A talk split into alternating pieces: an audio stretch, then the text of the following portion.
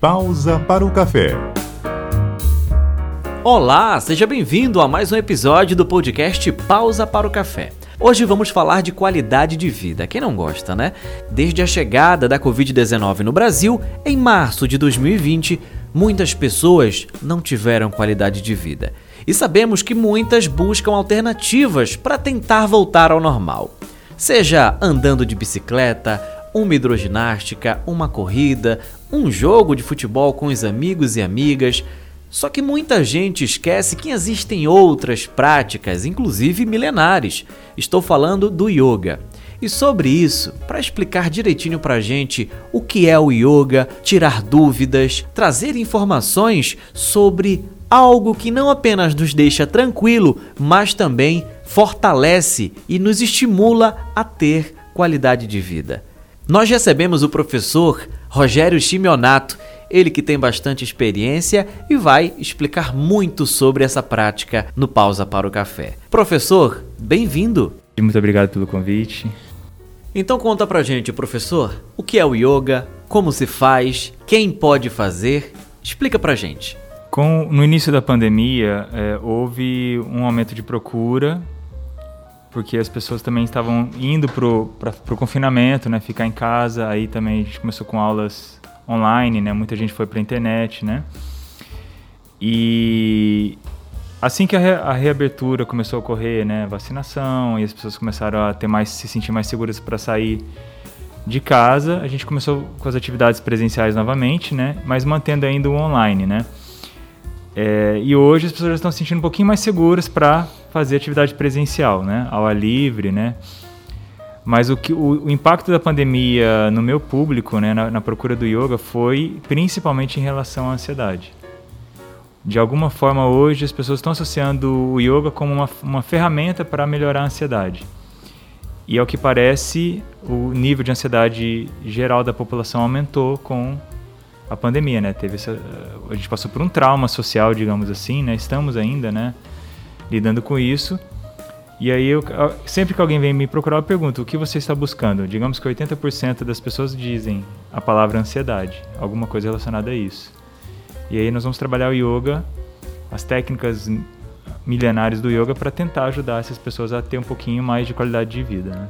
Muita gente procura profissionais, né, justamente buscando qualidade de vida, quando, digamos que o corpo perde pede algum tipo de ajuda.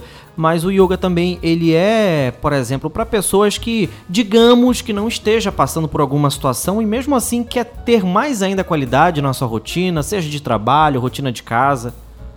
Sim, é, esse seria o ideal. É você procurar atividades como o yoga e outras várias que existem disponíveis, né, para a pessoa praticar regularmente, semanalmente ou um pouquinho por dia, antes de você ter um quadro assim mais grave, né? Antes que o corpo esteja gritando, né? Ou que a mente, né? Que o emocional da pessoa esteja gritando. Eu costumo brincar, eu uso uma frase né, frequente assim na, nas redes sociais: faça yoga antes que você precise, porque fica mais fácil quando surgir uma situação é, ruim na vida da pessoa, ela já está mais preparada, né? Mas a vida é tão corrida que às vezes a pessoa ela, ela só consegue respirar quando o corpo para ou falar, não, você não está cuidando de mim, então eu vou parar, fazer uma greve, digamos assim, né? Quando o corpo faz greve, a pessoa tem que procurar ajuda. Pode ser o yoga, pode ser alguma outra terapia, pode ser a medicina, enfim, ela vai ter que procurar ajuda, né? Então é melhor fazer antes que o corpo faça greve. A prevenção é o melhor remédio, né, professor? Prevenção. Como é esse primeiro contato da pessoa que está indo pela primeira vez? E como é que você enxerga, como é que você sente que essa pessoa está saindo dessa primeira experiência para querer voltar, já fica também naquela expectativa para continuar essas aulas. Então, como é que você recebe essas pessoas e como é o andamento de todo esse processo, sabendo que essas pessoas estão algumas pedindo ajuda e outras realmente buscando qualidade de vida na sua rotina? As minhas aulas em geral são em grupo, né? A maioria da, das minhas aulas e, e são abertas a novas pessoas que querem conhecer, que querem integrar aquele grupo. Então, quando alguém se matricula ou quer fazer uma aula experimental, ela vai entrar, ela vai fazer isso junto com outras pessoas que já estão ali fazendo um pouco mais de tempo, né? E aí, em geral, a pessoa quando vem, ela nunca fez. Às vezes nem pela internet, que hoje em dia está um pouco até comum, né? A pessoa fazer aulas gravadas no YouTube, alguma coisa assim. E é interessante que ela nunca fez nada, né? Porque tudo é novidade. E aí eu dou uma atenção um pouco especial antes, né? Conversando, né? É, por mensagem, para saber exatamente o que ela está buscando. E durante a aula também, porque eu sei que ela vai ter algumas dificuldades, alguma, os, alguns movimentos são diferentes, né? Tem limitações, né? Pode, pode ter alguma limitação, né? O, o, jeito de respirar é bem específico. Por exemplo, uma postura corporal de cabeça para baixo, que as pernas ficam bem para cima, assim, né? É, aí tem que dar uma, uma atenção especial. E, e depois que a pessoa vai para casa, eu mando mais uma mensagem e pergunto como foi. Em geral, a resposta é muito boa.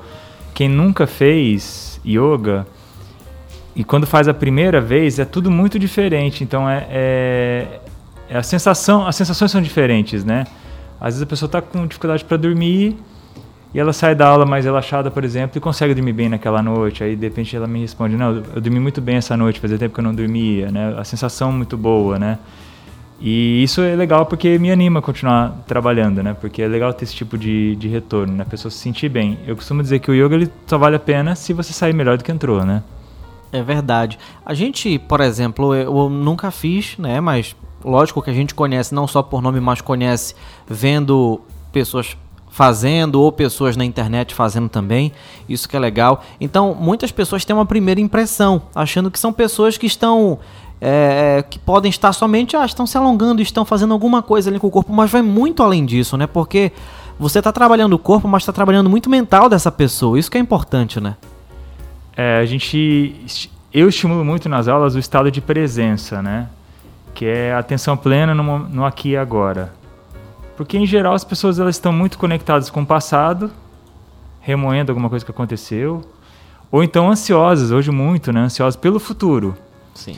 E as pessoas não estão no aqui agora, né? E aí as redes sociais também, elas contribuem um pouco para nos tirar do momento presente, né? Às vezes você está com seus amigos num, num bar, mas a conversa está sendo, tá sendo dividida entre você olhar a conversa e olhar o celular, né? E aí, é, isso é normal hoje em dia, né?